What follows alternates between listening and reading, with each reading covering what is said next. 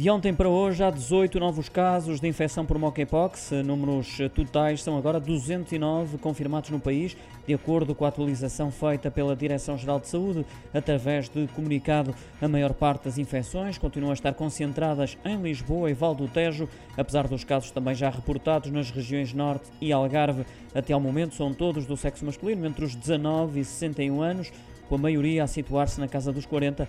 A DGS garante que os casos identificados mantêm-se em acompanhamento clínico, encontrando-se estáveis e lembra que os sintomas têm uma duração de duas a quatro semanas e desaparecem naturalmente, ou seja, sem necessidade de tratamento.